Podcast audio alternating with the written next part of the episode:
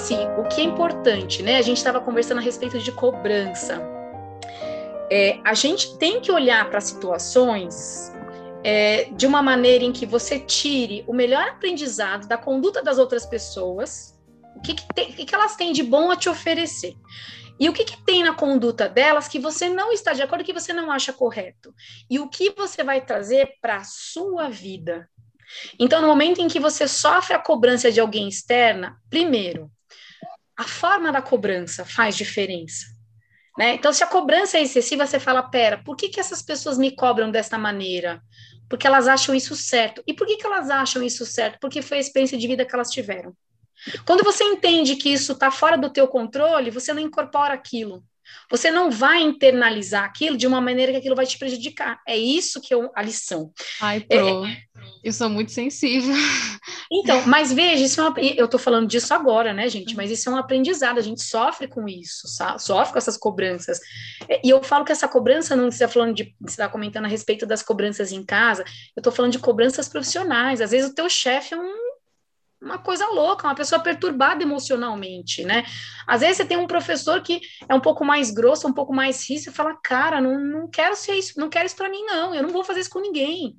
Sabe, não vou, eu vou me esforçar para não ser assim. E o que, que aquela pessoa tem de bom? Porque todo mundo tem algo de bom, tem qualidades e tem defeitos. Então, no momento em que você deixa com que os defeitos daquela outra pessoa é, sobreponham a tua conduta pessoal, você sofre. E é isso que vocês estão falando para mim. Então, veja, é, a cobrança excessiva, o jeito de cobrar te faz mal, te sufoca. Pera, deixa eu analisar esse negócio aqui. E aí a terapia é maravilhosa, né? Façam sim, sempre tiverem oportunidade. Pera, por que, que, a cobrança vem desse jeito? Olha, porque tiveram esse, as pessoas devem ter tido essa vivência, essa pessoa deve ter tido esse tipo de educação, a pessoa transfere para mim aquilo que ela gostaria de ter feito e não conseguiu. Você tem que ah, fazer uma análise maior daquele cenário para que você fale, bom, eu vou deixar isso me atingir até aqui. É até esse mural, daqui para frente não vai não, sinto muito. Já deu, sabe? É. Então, assim, cobrança, por exemplo, de resultado. Não, porque é um absurdo. Tem, eu vou dar experiências de outros, de, de, de, de cenas que, infelizmente, eu já presenciei, da cobrança do orientador, de fazer aquela pressão psicológica em cima de um aluno, o cara tá quase surtando. Você fala, pera, nossa, eu nunca vou querer ser um orientador assim, eu nunca vou tratar alguém assim, porque eu não quero que me tratem dessa maneira, sabe? É, eu não quero que me tratem assim, então eu não vou fazer. Então, assim, você olha para a situação e fala, pera, bom, ela está transferindo para o aluno o grau de exigência que ela tem com ela. Então, ela quer muito que o aluno seja, no mínimo, igual a ela. Então, pera, isso é saudável? Não, isso não é saudável. Isso vai fazer a pessoa ficar bem? Não vai. Então, pera, deixa eu analisar. Só que, às vezes, gente, a pessoa que está te cobrando não enxerga isso. Então, pensando nesse foco, você é responsável pelo que você pelo que, eu, que, pelo que você fala e não pelo que o outro entende e o contrário é real. Então, no momento em que a gente vê essa cobrança que chega em cima da gente é, de um jeito que te, que te afeta, você fala para, pera, até onde eu vou deixar isso chegar? Porque hoje vocês já são adultos. Vocês estão escolhendo um caminho. Então, pera, até onde eu vou deixar isso acontecer? Eu vou deixar isso me perturbar até quanto? Não, desculpa. Olha, então como é que a gente se livra ou minimiza o sofrimento com essa situação, entendendo o outro lado? Pensem nisso, entendendo o outro lado. Interessante sabe? chegar nesse ponto que eu queria que pedisse comentar, né? A, a diferença das gerações, né? Como ah, isso é muito importante. Nossa, isso é muito interessante. Eu fiquei, olha, muito legal, pensando nesse aspecto, né? É, primeiro, jovem é sempre jovem. Eu já fui, já passei pelas minhas crises, pelas minhas situações, como né, todo mundo tem as suas, então sintam-se em casa. Eu tenho certeza que vocês ouviram isso de outros professores, se não ouviram, eles esconderam. né? Enfim, isso é normal, porque a gente amadurece, a gente aprende, e eu sempre falo para todo mundo: a gente não nasceu sabendo nem andar. Tá certo? Então a vida é um, um aprendizado até o último dia da nossa existência. Isso faz a gente se sentir confortável. Eu acho que isso é importante. Não é passar a mão na cabeça e falar, ai, olha, não vou ter tempo, ai, eu não consigo. Não, não é isso. Fala, pera, vamos devagar, um passinho de cada vez, sabe? Já aponta aqui tá para Meile. Meile. um passinho de cada vez, né? É, olha só esse grau de. Eu sei que todo mundo aqui tem um grau de exigência. E aí, vamos lá para a questão das gerações. Então, assim, na minha época, é, eu, eu, vou situar uma situação que vai ajudar com que eu aborde esse assunto. É, na época em que eu estava no comecinho do pós-doc, eu participei da organização da reunião científica do ICB aqui, de iniciação científica. A gente organizou palestras, como a gente fez com a, com a Biomed, eu sempre fui engajada, eu sempre participei da organização das coisas, sempre gostei muito de fazer essas, participar das atividades é, extra, extraculares, né, aquelas é, atividades de extensão. E aí eu ajudei a organizar esse simpósio de iniciação científica aqui do ICB da USP. Eu e mais alguns pós-docs, porque isso estava na mão de um professor, e aí a gente ajudava a fazer toda essa trade. Uma das minhas colegas, ela trouxe um, um, conhecido, um rapaz, que ele era pesquisador nessa área de marketing, é, marketing, sociedade, ele fazia um um, ele traçava o perfil da sociedade. Então, ele fez um, acho, não sei se tese, enfim, ele tinha uma pesquisa voltada para as gerações. Então, ele fez uma apresentação e a palestra dele foi muito legal. Muito, muito, muito, muito legal. Ele fez uma palestra mostrando é, a relação entre a mídia, o marketing é, e o comportamento social e o perfil das pessoas depois do pós-guerra, do segundo pós-guerra. Cara, eu fiquei de queixo caído quando ele chegou na minha geração. Na geração da minha mãe. É, ele foi traçando comportamento social frente às dificuldades econômicas e sociais, os comportamentos. Então, no pós-guerra, as pessoas tinham muitas dificuldades, enfim, ou todo mundo aprendia a trabalhar em grupo e se ajudar para as coisas andarem, o negócio não dava, tá certo? Foi muito difícil. Então, tudo era muito valorizado. Então, o esforço, o incentivo das gerações pós-guerra para os seus filhos estudarem para ser alguém na vida, para conseguir alguma coisa. Então, aquela coisa de gerar o medo. O medo. Você precisa muito se esforçar demais, trabalhar e ralar, as coisas têm que ser muito mais intensas para você alcançar alguma coisa para você ser alguém na vida, né? Se ouvir, se você pegarem os avós e os bisavós de vocês vão ouvir esses discursos. Aí o que, foi acontecendo? As gerações que foram, uh, uh, as, as, gerações subsequentes, elas é, foram sendo é, criadas por aqueles que sofreram muito no pós-guerra. Então, é, trazer esses filhos sendo criados, é, sofrendo menos essas pressões, foi maior. Então, a partir disso, ele chegou na minha geração. Então, a geração em que os pais trabalharam muito, para que seus filhos tivessem oportunidade, mas sempre incentivando, olha, estudem para ser alguém na vida lá na frente. Então, assim, a história de você seguir uma linha e alcançar um foco central, é, ralem bastante, né? Valorizem muito. A questão do respeito. É, o respeito pelo respeito e o respeito pelo medo. Isso era uma coisa que veio do pós-guerra. Os filhos da, da, da minha da, da, última geração antes de mim e da minha geração, né, para frente, veio assim, cara, não quero que meu filho nasça, cresça com medo de tudo, que sofra. Então, as últimas gerações, elas vêm sendo mais poupadas de passar por situações que é, gerem essa, esse medo é, de poupar muito as pessoas de vivenciarem é, a opressão, o medo. Olha, se você não fizer isso, eu vou fazer isso, porque vai ficar de castigo. Aquela coisa excessiva que era de antigamente. Não que não exista, gente. Ninguém vive, né? Todo, cada família tem o seu perfil. Mas as gerações atuais, elas são mais imediatistas. Então, assim, é, o que a gente vê em consequência dessa criação é que tudo, tudo, a Meire tá com a cara para mim agora, essa autocobrança de vocês é que vocês querem tudo para ontem. Essa é a característica das últimas gerações, de querer que as coisas saiam tudo certinho, que nada dê errado e que amanhã, pronto, amanhã já está tudo certo, amanhã já acabou, amanhã. E vocês se sufocam nessa ansiedade. Essa é uma diferença gritante entre as gerações. Eu vou dizer e, e, eu tenho observado essa, esse comportamento ao longo desses anos em laboratório, principalmente, em que você vê o perfil dos alunos que estão fazendo iniciação, mestrado e doutorado. Então, num primeiro momento, a paciência em ter uma linha de pesquisa, em obter um resultado, às vezes o resultado não dá, o experimento não deu certo, você, é, você fala, não, pera, deixa eu estudar, deixa eu ver onde que eu errei, deixa eu ver como é que funciona, deixa eu ir atrás da resposta. Isso acontecia mais antigamente. Hoje em dia, quando você vê um experimento que deu errado, a pessoa só falta se matar. Matheus, você já está concordando.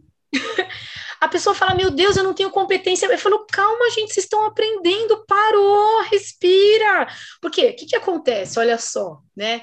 Eu falo disso, vou, vou falar da minha experiência. No laboratório, na iniciação. Para eu aprender a fazer um monte de técnicas, eu tinha que sentar, eu tinha que planejar, eu tinha que. Porque eu ficava ansiosa de dar errado. Eu falei, meu, vai dar errado. Não, então eu, eu ficava, nossa, ansiosa de fazer funcionar. Aí você. Ah, não, aí não batia igual. E esse demorava assim, dois, três, uma semana para fazer um negócio, e aquela ansiedade. Às vezes não dava certo do jeito que você queria, às vezes dava errado, você fala, meu Deus, não é possível.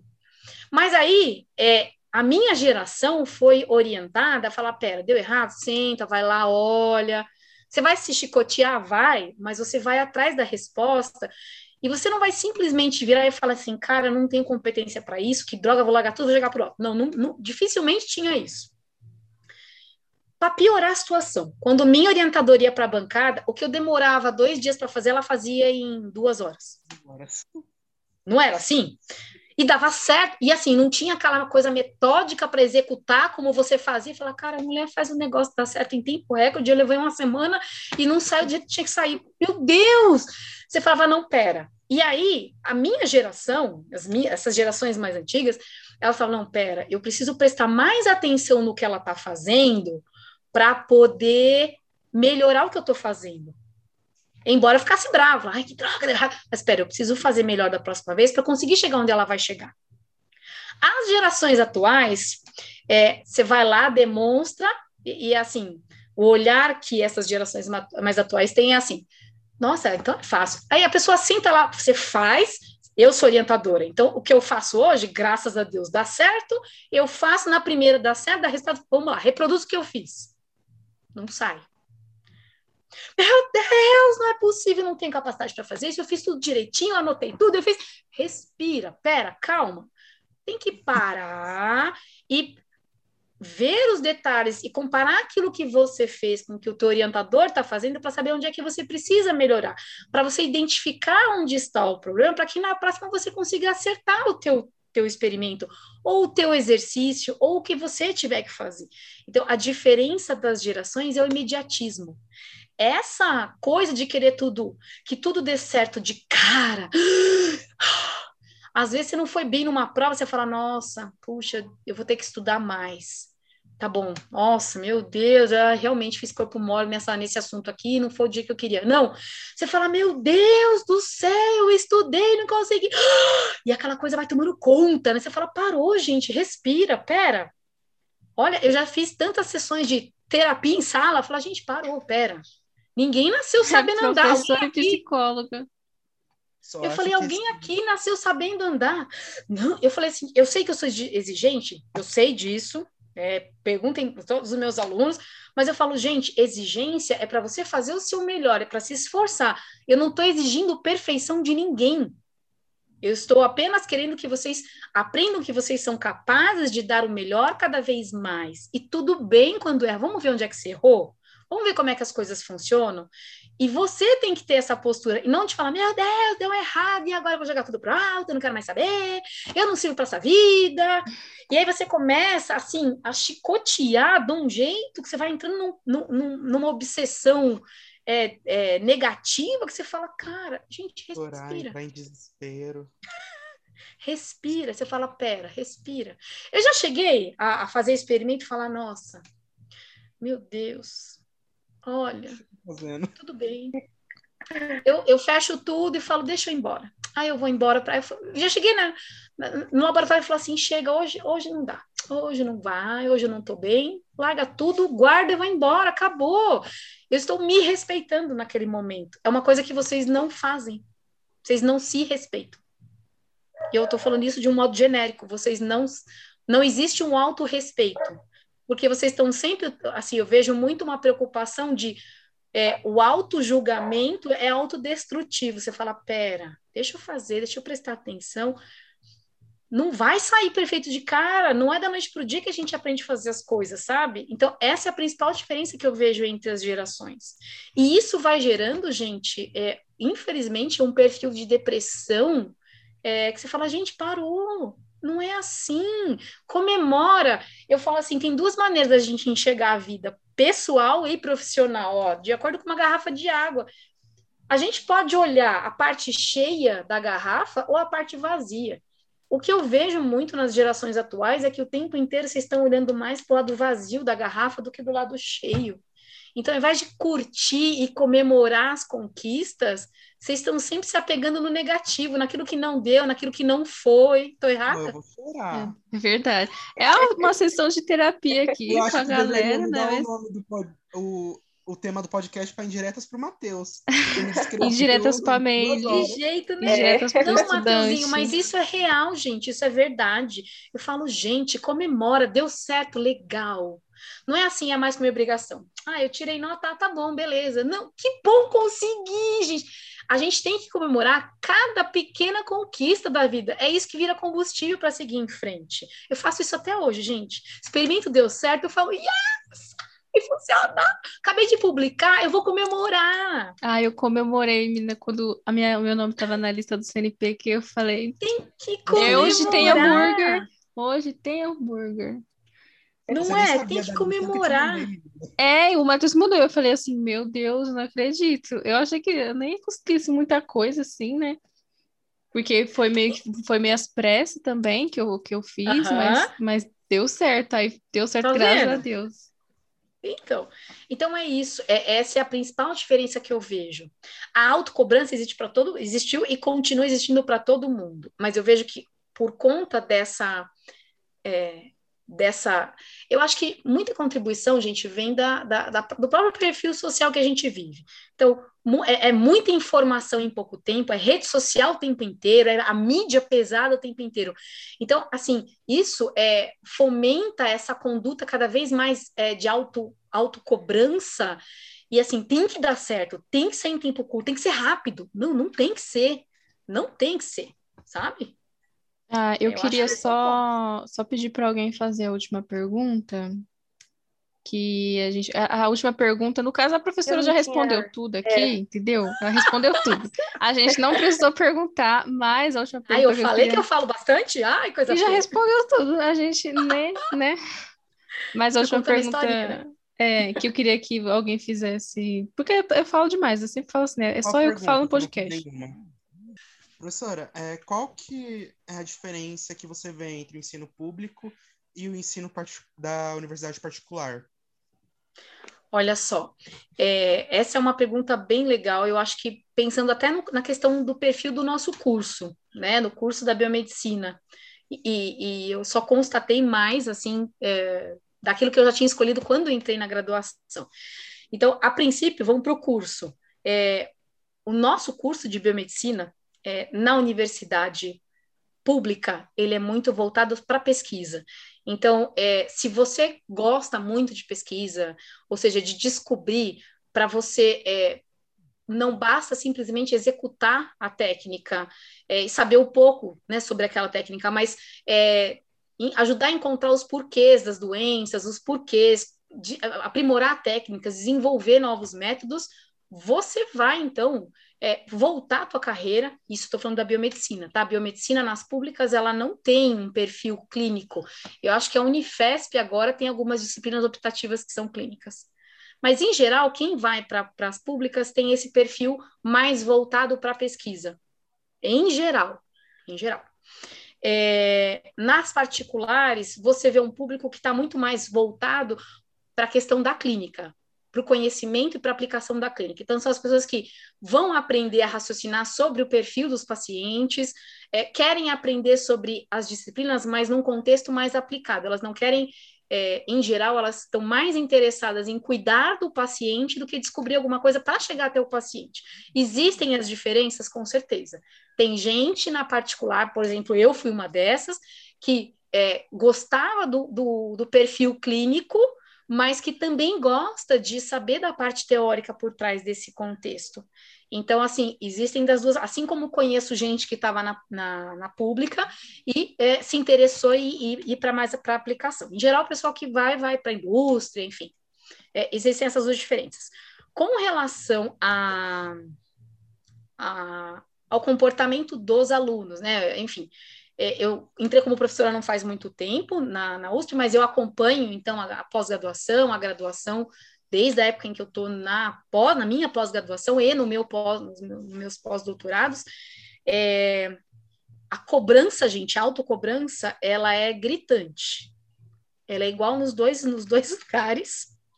Perfil de aluno, em geral, é o mesmo. É, existe uma diferença, é, um aspecto que eu acho que é bem interessante, o, o grau de cobrança, é, o grau de autocobrança varia um pouco. Quem está na pesquisa acaba tendo até um perfil de autocobrança maior, e aí ele às vezes é mais deletério, eu acho que ele é mais negativo, dependendo, porque a pessoa fala, nossa, eu preciso, eu tenho que ser, eu não tenho escolha, eu tenho que ser é, em geral, é, esse perfil, é, para quem trabalha com pesquisa, é mais. Eu estou falando com gente que faz iniciação científica, que também tem esse mesmo perfil de cobrança, né, Matheus? Então. então, assim, é, o perfil dos alunos, gente, com relação às gerações é o mesmo. Então, essa cobrança, ela existe igual, tá certo? É, o que pode acontecer, e em geral acontece, é uma autocobrança de quem está na pública porque é, é, é a, a, deixa a pressão da sociedade, né, ou deixa a pressão que existe, e a gente está falando em ambiente familiar também, ser ainda maior, eu acho que isso também existe, eu percebo isso. Na particular, eu vejo, e aí eu posso falar isso um pouco mais, é, a valorização em geral, é, eu acho é uma coisa que eu gosto muito.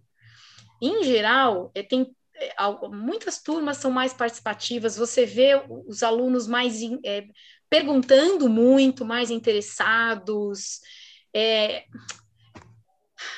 a valorização daquela oportunidade, sabe? Então, às vezes, a dificuldade com conhecimento da base tem diferença. Então, assim, isso é uma coisa que se valoriza é, na, na particular, tem essa diferença. Então, às vezes, professora, vem de um ensino público fraco. Eu falo, não tem problema não tem problema. Você tem tanta capacidade quanto qualquer outro aluno que teve que estudar para um cursinho e resolveu se dedicar a entrar numa universidade pública. Eu sempre falei isso para todas as minhas turmas.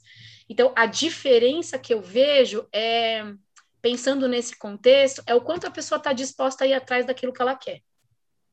Essa é a principal diferença. É, na particular, a pessoa fala: ah, imagina, não ia ter condição de entrar numa pública. Eu discordo. Eu acho que todo mundo tem condição de fazer aquilo que deseja, desde que tenha essa, é, essa garra de ir atrás e falar assim, ok, não deu na primeira, vai na segunda e tá tudo bem. E mesmo estando numa particular, falar, ah, eu tenho um problema é, de conhecimento de química do meu nível básico, não tem problema, vamos aprender. Olha, vou te ajudar, vamos lá. Então, essa disposição. Me adota na química básica. É, então, é, eu acho que é isso, sabe?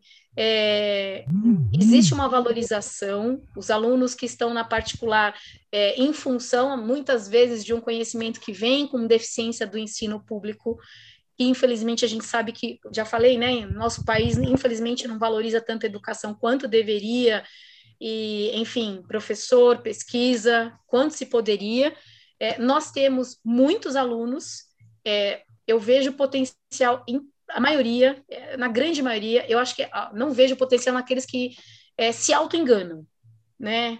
A pessoa que está se auto-enganando, aquela que finge que está na graduação, aquela que finge que está estudando, está lá para tirar nota. É auto-engano. É, infelizmente, a gente tem disso é, nos dois lugares, mas isso é mais frequente na particular, em detrimento dessa questão que a pessoa justifica, olha, tem dificuldade da base, tem, sim, os problemas existem, nem dúvida, mas o potencial é igual. Agora, igualzinho que eu falo para vocês é a questão da autocobrança e tudo imediatista. É, não sabe lidar com a frustração. O erro do experimento, é, não sabe, não consegue lidar. E é, aquilo gera um sofrimento muito grande nos dois lugares, gente.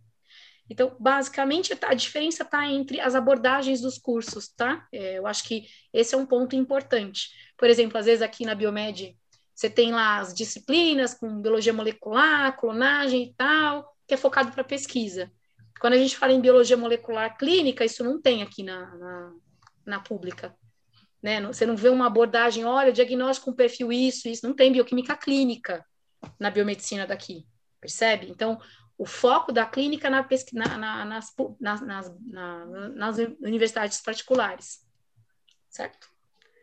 É isso. Certo. Então, a minha Agora... mensagem é, é cuidem do emocional, né? Para a é. vida, gente. Eu vou fazer aqui o encerramento. Assim, deu três episódios. Se tiverem mais perguntas, olha, me empolgo. A gente, nossa, a gente fala, meu Deus, eu falo, é. olha. Então, eu queria Fala, agradecer né? a professora, né, por vir aqui contar um pouquinho para a gente, fazer até uma sessão de da ser psicóloga, né, aqui terapia. uma sessão de terapia né?